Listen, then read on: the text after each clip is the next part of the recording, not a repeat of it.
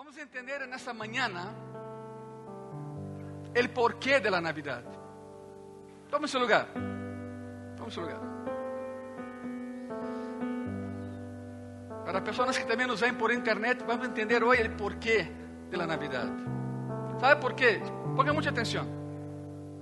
A Navidad se ha vuelto tão, se ha vuelto tão compleja, tão caótica, tão confusa que la simplicidad, la humildad y la sencillez de nacimiento de Cristo se ha mezclado con la fantasía, con las fábulas.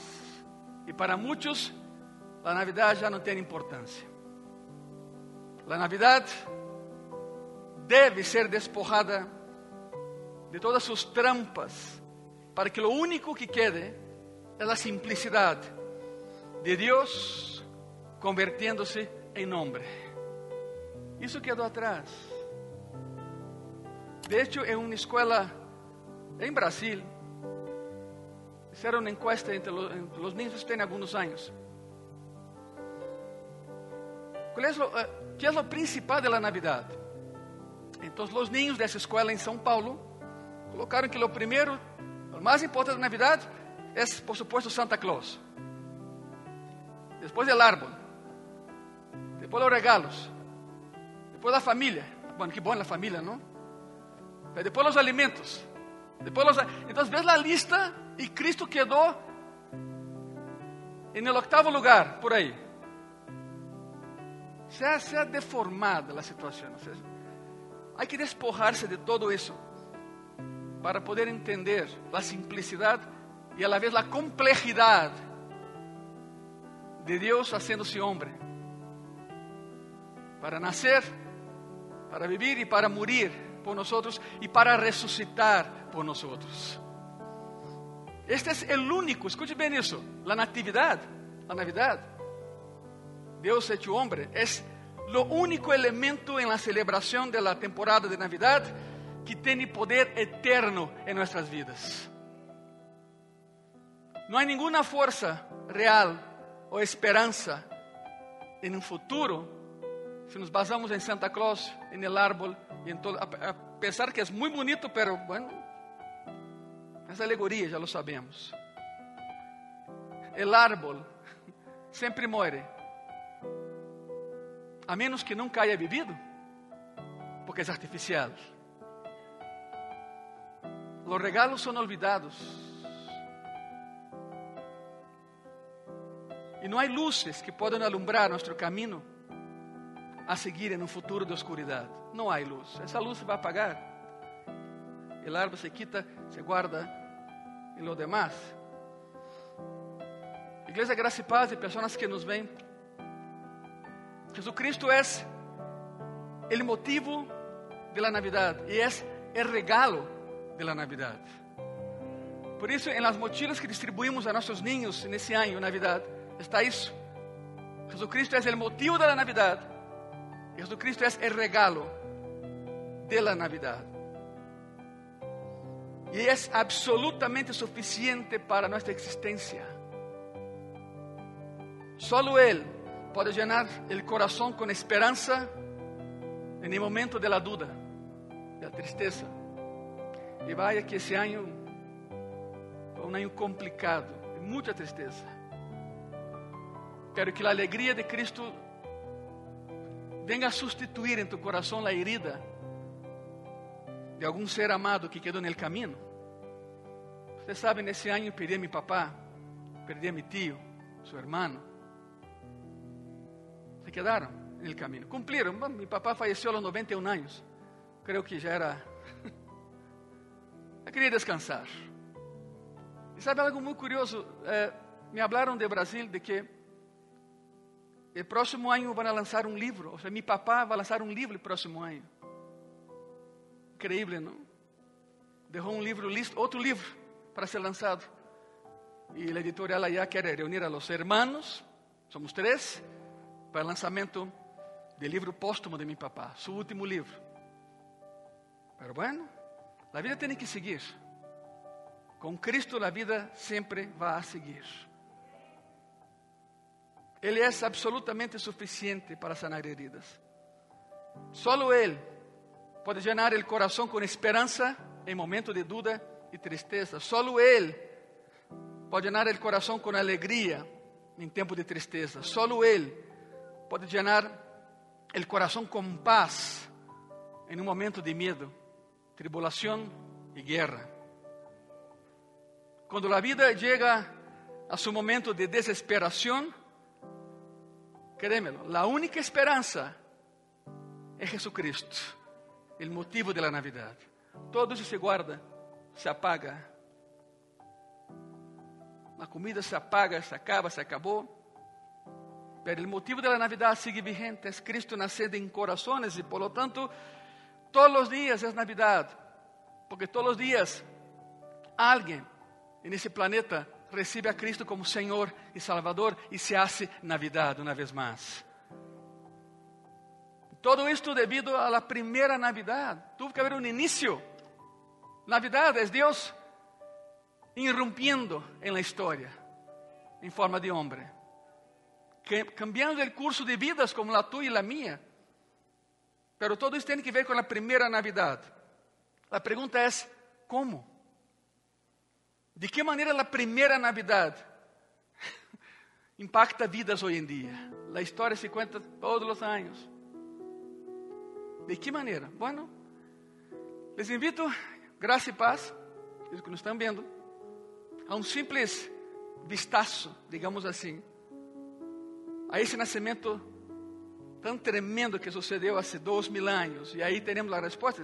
De hecho, está em Mateus capítulo 1 versículo, e capítulo 2. Mateus 1 e Mateus 2. E aí encontramos quatro títulos. Quatro títulos relacionados com Cristo. E cada um deles nos permite ver mais allá da primeira Navidad.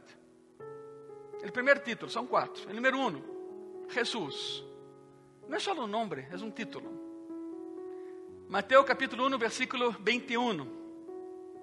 E dará à luz um hijo, todos conhecemos, de hecho está no banner que está na entrada. E dará à luz um hijo, e chamarás su nombre Jesús, porque ele salvará a su pueblo de sus pecados. O conceito é esse. Alguém tuvo que venir. E comentamos no culto de Navidad de que eh, nasceu em um pueblito insignificante, cresceu em uma cidade insignificante. Nadie sabia quem era. Foi necessário que Juan, seu primo, o Bautista, lo señalara. Senão nadie, lo, nadie se daria conta de quem era ele. Eis aí o Cordeiro de Deus que quita o pecado do mundo. A ele seguir, não a mim. Era necessário. Nunca saiu de seu país. Caminhou poucos quilômetros tuvo um grupo de 12 homens arrogantes, soberbios, cabezones, dudosos, incultos, e sin embargo, cambiou o mundo para sempre. Primeiro cambiou a esses 12, depois a todos nós. O término Jesus, a palavra Jesus, o título Jesus, se aplica 742 vezes no Novo Testamento. É o número de vezes que aparece Jesus. É uma forma da palavra hebreia Yeshua, Joshua. Joshua significa Deus salvará. E de hecho Deus salva. Por isso estamos aqui nessa manhã. Nos ha salvado. Lucas 2, capítulo 11, versículo 11, perdão. Que os ha nascido hoje, em la cidade de Davi, um Salvador, que é Cristo el Senhor. São textos paralelos. Marcos capítulo 10, versículo 45. Porque el Hijo del Hombre não vino para ser servido, sino para servir e para dar su vida em rescate por muitos. Alguns me han perguntado, oye pastor, en el original, em Marcos, dice por muitos ou por todos? Não dice por muitos, porque não todos lo aceptan. Ele morreu por todos, pero poucos são aqueles que aceitam essa morte na cruz para salvação. Por isso, o céu está aberto, pero não todos entram allá. Não todos querem nada com Cristo.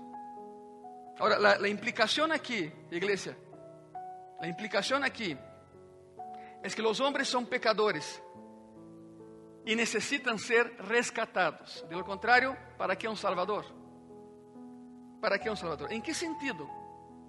Necesitan ser rescatados de la consecuencia final de los pecados, es decir, condenación eterna. Tú y yo sabemos cómo está la historia. Después que ese cuerpo regresa a la tierra, alma y espíritu se funden en un cuerpo glorificado y tienen que ir a algún lugar. Hay dos lugares. Para tú que me estás viendo y no crees nada de eso, ¿de veras? ¿Jugarías tu vida y tu salvación con la duda? Yo no lo haría. Después que el cuerpo regresa a la tierra, o vas al cielo o vas al infierno. Punto. No hay un purgatorio, no hay una antesala de espera, no existe tal cosa. Cristo vino para llevarnos al cielo, pero no todos quieren ir al cielo con Cristo. Lo más impactante es cuando, la persona eh, decide no hacer la elección por Cristo, ya hizo la elección por el infierno, porque sin Él nadie llega al cielo. Por eso nació, por eso se hizo Navidad. Nació para morir y darnos vida eterna. La consecuencia final de los pecados es la condenación eterna. La salvación es, por definición, un rescate de la consecuencia del pecado. Ok, el detalle es este. Dios perdona pecados, claro que sí. Pero no quita las consecuencias del pecado. Lo que hayamos hecho, tenemos que convivir con eso. De lo contrario, sería muy fácil, ¿no? Yo pequé hoy, pero no hay consecuencias. Siempre va a haber consecuencias en la desobediencia al Señor. Así como también hay consecuencias en obedecerle. Para ambos lados hay consecuencias. En la última cena, Jesús tomó la copa y dijo que esta copa representaba la sangre del pacto, su propia sangre, que es derramada para perdón de pecados. El simbolismo ahí está. Hechos 13 dice así, Hechos 13, versículos 38 39. Sabed pues esto, varones hermanos, que por medio de él se os anuncia perdón de pecados, y que de todo aquello de que por la ley de Moisés no pudisteis ser justificados, en él es justificado todo aquel que cree. Basta creer. Nadie tem que ir de rodillas de um lado a outro. Isso não está na Bíblia. Deixa a palavra de Deus nos ensina. Nada sabem os que conduzem procissões. Diz aqui. Não é 1 de Ângelo 3,14. Não, é Bíblia. É Bíblia. Os antigos judeus celebravam e celebram algo chamado Yom Kippur. Todavía lo hacen. El Yom Kippur significa consciência e arrependimento. É um dia del año donde todo es perdonado. Todo está perdonado. Pero al día, al día siguiente empieza la bronca otra vez. Ah, se llama religión. La palabra religión en latín es religare. Y religare significa volver a conectar con. La religión es el hombre intentando alcanzar a Dios. Cristianismo es Cristo alcanzando el hombre. Es muy diferente é muito diferente.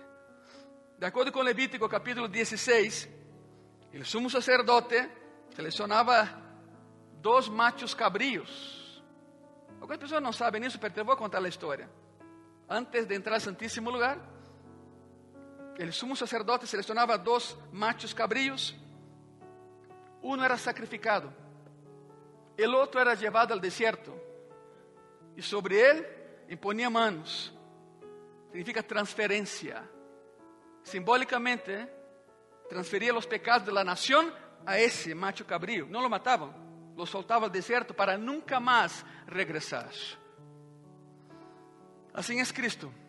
Nos perdona de una sola vez y se acabó. Tiene que ir para allá. Hay personas que tienen problemas en perdonar. Hay personas que no quieren perdonar. Hay personas que, que em sua mente inventam maneiras e mecanismos para não perdonar, pero tens que hacerlo. a falta de perdão te encadena com a pessoa que não queres perdonar. E a pessoa sigue feliz e contenta e tu já não vives pensando em la ofensa. Não, não, não, não. Seco, el macho cabrío, põe sobre tus manos, solta-lo, perdona, aleja de ti isso e ser feliz com Cristo. Pero tienes que hacerlo, nadie podrá hacer por ti. De hecho, a palavra perdonar em grego é afimemians. Bueno, a palavra muito rara, não? Pero afimemians significa deixá-lo ir, significa enviar lejos, significa despedir. Afimemians significa perdono, olvido e já, lo que sigue e adelante. Lo primeiro que dijo Cristo, el bebê nascido em Belém, que cresceu em Nazaré e foi assassinado em Jerusalém. O primeiro que dijo foi: Padre, perdónalos, porque não sabem o que fazem. Mas uma coisa, graça e paz, te lo posso dizer: tu e eu sí sabemos o que estamos fazendo. Os romanos não, mas tu e eu sí sabemos o que hacemos. Cuidado com isso. Se utiliza la terminologia legal, essa palavra em grego, se utiliza em terminologia legal para referir-se, escute isso, la cancelação de uma deuda ou la concessão de um indulto. Isso é perdonar. Assim que, através de sua morte na cruz, Jesus tomou os pecados de todos nós sobre si mesmo e muere como um sacrifício de sangre por tu pecado e el mío, e envia nossa condenação lejos de nós, muito lejos, al desierto, para nunca mais regressar. Salmo 103, versículo 12 diz assim: Quanto mais, quanto está lejos el oriente del occidente, hizo alejar de nós nossas rebeliões. Essa é a imagem. Te vou repetir. Quanto está lejos el oriente del occidente, hizo alejar de nós nossas rebeliões, para não volver a regressar. Hermanos e hermanas, e pessoas que nos veem, não, não importa, a verdade não importa que privação pode sofrer um homem ou uma mulher. Não importa quão solitária seja a vida. Não importa quão dolorosa seja tu situação. Não importa quão sombria é a temporada navideña para muitos, porque lo é. Não importa quão fortes são tus medos e quão aterradores podem chegar a ser as perspectivas de tu futuro. Pero, se tienes uma relação personal com Jesucristo, Ele garantiza tu presente, tu futuro, perdona tu passado e empieza a desfrutar das bendições do Senhor. Não importa o tamanho de tu problema, o que importa é o tamanho de tu Deus. Quantos dizem amém? Essa é a clave. Essa é a clave. Solo tienes que poner él tu fé, creer y confiar. Não só seguir, não. Não. Cristo não vino a buscar seguidores. Mais, Cristo nem sequer vino a buscar cristianos. Ele vino a buscar adoradores que lhe adorem em espírito e em verdade. ¿Sabe que é isso? Em las buenas e em las malas. E não só em Navidad, sino em todo o ano. Quatro títulos. Tem que ver com a primeira Navidad. Jesus, que salva. Número dois, Emanuel. Emanuel. Mateus capítulo 1, versículo 23. E aqui, uma virgem concebirá y dará a luz un hijo. Y llamarás su nombre Emanuel, que traducido es, ¿qué significa Emanuel? Deus nós. Não só Ele é Jesus, sino também é Emanuel. E de hecho é uma cita do Antigo Testamento, Isaías 7:14. Uma profecia. Isaías 7:14. Portanto, o Senhor mesmo os dará señal. E aqui que la Virgen concebirá y dará a luz un hijo y llamará su nombre Emanuel. Te daré el contexto histórico de quando Isaías profetizou isso. Ponga muita atenção. La profecía se dio bajo el reinado de Acaz, rey de Judá. Rey de Judá. 652 años antes de que Cristo naciera en Belén en forma humana. Acaz. Pero Acaz, aunque era hijo del gran Usías, Usías foi bueno, Acaz foi malo. Acaz eh, llenou Jerusalém com ídolos. ¿Te imaginas isso? Lo que seu papá nunca hizo, foi um muito bom rei. Acaz hizo al revés. Se puso louco e llenou Jerusalém com ídolos. Restableceu o culto a Moloch. Se são de graça e paz, sabem o que é Moloch. Já les, há alguns meses les comentei. Moloch era um deus que exigia sacrifício de bebês. As estátuas de Moloch sempre são de cobre, enormes, com a pança vazia, abaixo se prendia fogo. E os próprios papás a emitiam nos seus filhos. Não é uma cena muito agradável para Navidad, pero tem que entender o contexto de, dessa profecia. Restabeleceu o culto a Moloch. Foi tão malo, pero tão malo e tão perverso, que as nações vecinas unir-se para acabar com a casa. Eram inimigos e se uniram para acabar com a casa. A casa então busca a ajuda de outro inimigo, Tiglat-Pileser, rei assírio, inimigo de Israel e de Judá. Se buscou o inimigo para ver se o inimigo se associara com ele para derrotar a outros inimigos. Pero escute isso: qualquer aliança, qualquer aliança com o inimigo nunca vai funcionar. Te darei um exemplo em los dias de hoje. Há pessoas que quando se entregam a Cristo, empieza a enfrentar problemas y dejan de congregar. Y si preguntas por qué, te dicen, no, no, no, es que por aceptar a Cristo yo tengo muchos problemas, ya no voy a la iglesia. Ni cuenta se da que siempre tuvo problemas. Siempre tuvo problemas. De hecho, Cristo menciona, en el mundo tendréis tribulación a causa de mí. Como que diciendo, se eu tenho problemas e vocês são meus seguidores e meus adoradores, creem que não terão problemas? Claro que sim. A diferença é que, aunque haya ataques externos hacia ti, dentro de ti há paz, esperança, vida eterna, sanidade. Cristo vive em ti. Lo pior que podes fazer é fazer um pacto com o inimigo. Não se hace pactos com o inimigo. ¿Acaso lo intentó? Acaso intentou? Acaso buscou Tiglat-Pileser, rei assírio, hizo aliança com ele.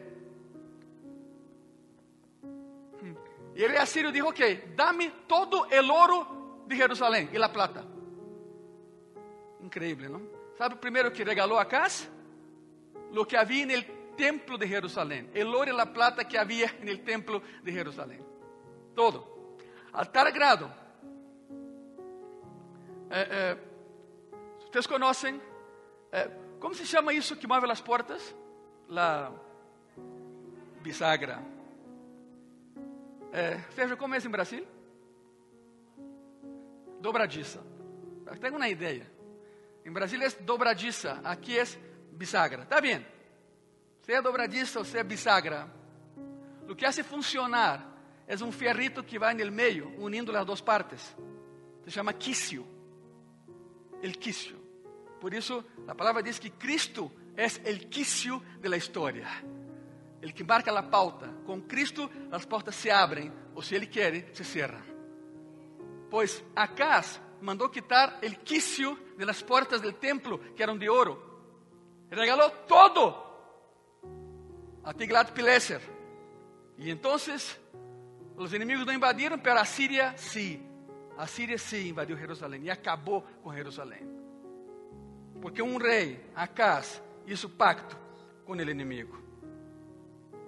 Isaías está em sua casa e Jeová lhe disse: Sabe que, hijo? Levántate, é momento que tenhas uma plática com Acas. Ve allá. Chega Isaías e disse: Confia em Jeová e nada te faltará. Confia em tu Deus, não em tu inimigo. ¿Estás louco? Acas nunca lo escuchou. no quiso escuchar. Esa es la, esa es la coyuntura de lo que dijo el profeta. Una virgen concebirá y dará a luz un hijo y llamará su nombre Emanuel, que traducido es Dios con nosotros. ¿Por qué esa profecía en ese momento de la historia? Dios está diciendo que nadie podrá destruir a su pueblo. Siempre y cuando su pueblo esté con él. Y se hizo Navidad para que él estuviera con su pueblo. Es una protección que tenemos. ¿Qué significa Emanuel? Significa la vida de Dios entre nosotros. Significa que Dios se convirtió en hombre. Dios estará presente con su pueblo en cada momento de la vida de su pueblo, pero no lo dejen. No hagan pactos con el enemigo. Sirvan a Jehová, caminen con Él y Él cuidará de vosotros. Es lo que dice la profecía. Es lo que dice la palabra. El niño de la Navidad es Emanuel, Dios con nosotros. Este niño que nació, aunque plenamente humano, también es plenamente Dios. El Antiguo Testamento eh, eh, fue la presencia de Dios en el tabernáculo, la presencia de Dios en su templo. El Nuevo Testamento es la presencia de Dios en nosotros, con nosotros y por nosotros. Su nombre es Jesucristo, por eso nació. Por eso nació. Dios con nosotros. Esa es la verdad de la Navidad. Igual que el nombre Jesús o el término o atributo de Jesucristo. Emmanuel es una poderosa verdad y promesa de la Navidad. No es un Dios cósmico que está lejos y nunca nos ve, absolutamente indiferente, porque de hecho así los judíos enseñan, Jehová es Jehová, pero Jehová ya no está. Assim pensam os judeus. Estão abandonados aqui. Então, nós sabemos que não é assim. Ele conhece nosso dolor e conhece nossas debilidades. Ele é Jesus, Ele que nos salva de nossos pecados. Ele é Emmanuel, porque é Deus com nós para ajudar-nos em nossa luta.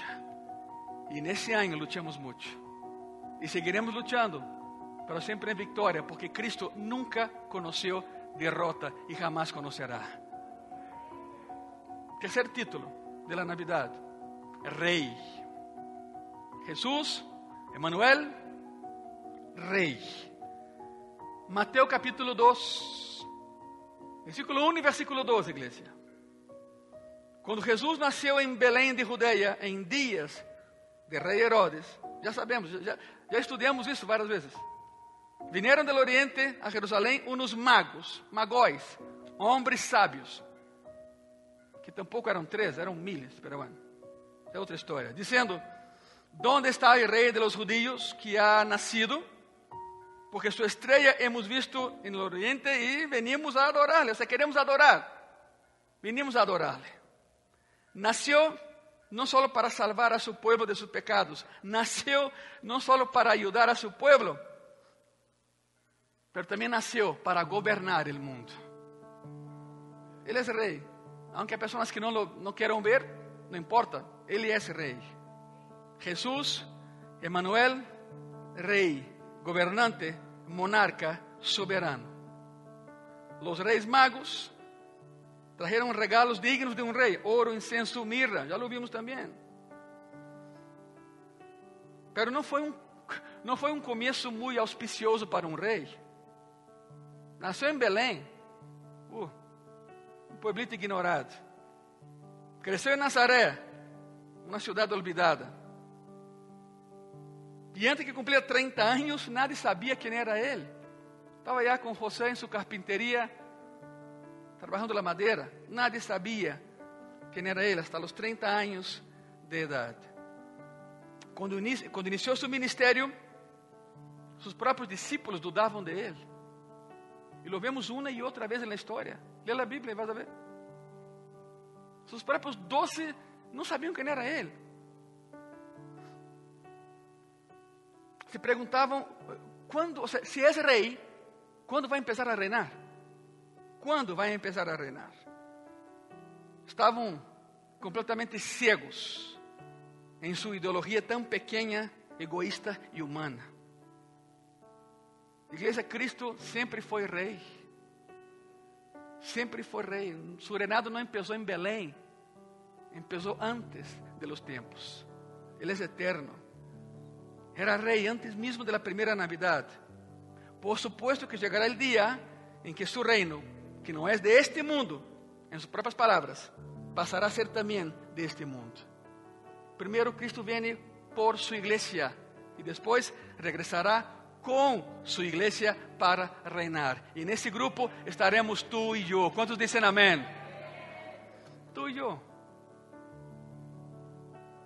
Armagedon é um vale, o vale de Armagedon. Dá direto a Jerusalém.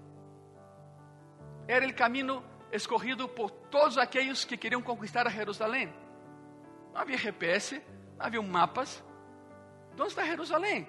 E diriam, encontra, encontra el valle del Armagedón, síguelo y va a llegar a las puertas de Jerusalén. Ahí será la batalla. ¿Te imaginas eso? Tú y yo, de un lado del valle, Cristo parado en el medio del valle y marchando contra él un billón de soldados. Está en Apocalipsis. Un billón de soldados. Quizá por nuestra perdão, quizá por nossa tonta cabeça passe a ideia: vou a bajar e lo vou ajudar. É nesse momento em que Cristo te busca na multitude e a mim, na multitude, nos mira e nos faz assim: quédense aí, eu posso solo. Ele todo soberano, Rei de reis e Senhor de senhores. 332 profecias sobre el rey, el Mesías. Cuando nació, cumplió 330. Y alguien me preguntó después del culto de Navidad, pastor, eran 332. ¿Qué pasó con las dos últimas? No, todavía no se cumple, hijo. Vendrá como rei e governará como rei. Todavia está no futuro. Pero assim como cumpriu as 330, vai cumprir as duas últimas que faltam. Ele nunca falha, ele sempre está, ele sempre chega. Su reino que não é desse mundo, passará a ser também deste mundo. Apocalipse 11, versículo 15. El séptimo ángel tocou a trompeta e houve grandes voces en el cielo que decían, los reinos, los reinos del mundo han venido a ser de nuestro Señor y de su Cristo, y Él reinará por los siglos de los siglos. Apocalipse 12, 5. E ela deu à luz um hijo varón, que regirá com vara de hierro a todas as nações. E su hijo foi arrebatado para Deus e para su trono. Apocalipse 19, de versículo 11 al 16. Mire que hermoso. Prepárense. Entonces vi el cielo abierto esse é Juan. E aqui um cavalo branco. Ele que lo montava se chamava fiel e verdadeiro, e com justiça juzga e pelea. Mira a imagem de Cristo. Ponga atenção. Muito gráfico, não? Sus ojos eram como llama de fuego, e havia em sua cabeça muitas diademas, e tinha um nome escrito que ninguno conhecia sino ele mesmo. Estaba vestido de una ropa teñida en sangre y su nombre es el Verbo de Dios. El yo soy, el Yahvé. Y los ejércitos celestiales, vestidos de lino finísimo, blanco y limpio, le seguían en caballos blancos. De su boca sale una espada aguda para herir con ella a las naciones y él las regirá con vara de hierro. E ele pisa el lagar del vino del furor e de la ira del Deus Todo-Poderoso. E aqui vem lo mejor. Se alguém tem dúvida de quem era. E em sua vestidura e em seu muslo tem escrito este nome: Rei de Reis e Senhor de Senhores. Esse é nosso Rei que vendrá. Esse é Jesus que nasceu. Increíble.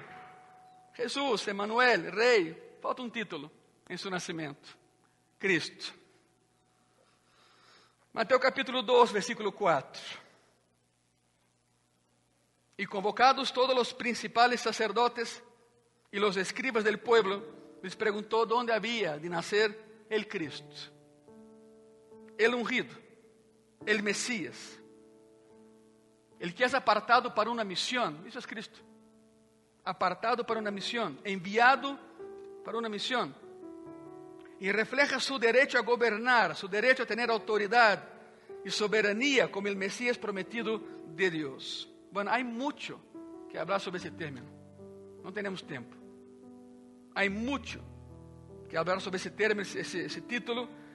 Y ya que no tenemos tanto tiempo para profundizarnos en todo eso, déjame nada más capturar uno de los elementos más importantes de lo que estamos viendo hoy. Para todo fin prático desse culto. Isaías 9. Isaías capítulo 9, versículo 6 y versículo 7. La palabra dice así, iglesia. Porque um ninho nos é nascido, hijo nos é dado, e el principado sobre su hombro. E se chamará su nombre admirable, consejero. Ojo, não é admirável consejero, não, não, não, há, uma, há um coma aí. São dois títulos. E chamará su nombre admirable, consejero, Deus forte, Padre eterno, príncipe de quê? De paz. Lo dilatado de su imperio e la paz não tendrán límite. Sobre el trono de David e sobre su reino, disponiéndolo y confirmándolo en juicio y en justicia desde ahora y para siempre.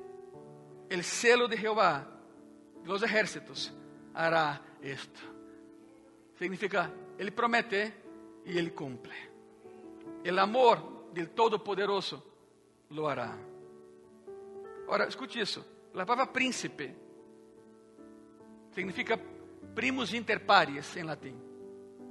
E primus inter pares significa el primeiro de alguns que pensam que são iguais a ele. Isso é príncipe, primus inter pares. Pero há outra conotação dessa palavra, príncipe, princípio, início. Daí vem. El versículo 6 está a palavra príncipe. Significa el iniciador. El que hace com que algo tenha início. Assim que, ponga atenção aqui, quando, quando se pensa neste bebê nascido em Belém, pensem nele como o iniciador de vida, o dador de vida, porque lo é. Estamos terminando, quero que, que pensem em algo comigo.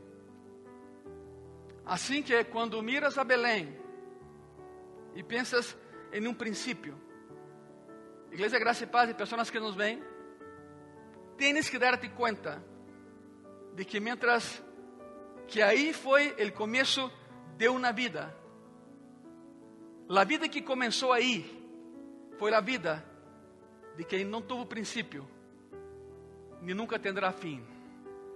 Su nome é Jesucristo. E uma vez mais, Feliz Navidad, igreja. Feliz Navidad. Se ponem de pé. Se ponem de pé, por favor. El dador de vida. Pero sua vida não iniciou com seu nascimento. Cerrem seus olhos um minuto. E, e los, que, que podem usar as sillas como altar, date la volta e usa tu silla. E vamos orar. Há pessoas que não podem hincar-se, não há nenhum problema. Senta-te, toma teu lugar e todo está bem. Cerrem seus olhos, por favor. Não se distraigam. São títulos que seriam títulos vazios se não fora se não for aplicados a uma sola pessoa. Jesus, Emanuel, Rei e Cristo. Títulos aplicados a uma sola pessoa. Jesucristo é seu nome. Nadie mais la história de la humanidade ha logrado ter esses títulos. Solo Ele. Solo Ele é digno de tê-los. 100% homem e 100% Deus, acuérdense. Celebramos uma vida que não começou em Belém, nasceu em Belém, pero é sempre eterno, existia antes e seguirá depois. Jesús, gracias en esta hermosa mañana por tu presencia con nosotros y en nosotros. Si es cierto, el árbol se desarma, se deshace, las luces se apagan, la comida ya no está en la mesa, pero sabe que, Padre, tu presencia siempre será constante en nuestras vidas, porque todos los días es Navidad. Si tú estás, todos los días serán días de Navidad. Gracias, ahí en tu corazón dile gracias. Gracias, Señor por haber nacido. Gracias, Senhor, por haber vencido a morte. Gracias, Senhor, por estar conosco hoje em tu igreja Graça e Paz. Muitas e muitas graças. Amém e amém. Se ponem de pé, por favor, lentamente. Não se lastimem, por favor. Se ponem de pé. Uma vez que estejam de pé, dê um aplauso a Cristo, Ele merece todo e qualquer aplauso. Graças, Senhor.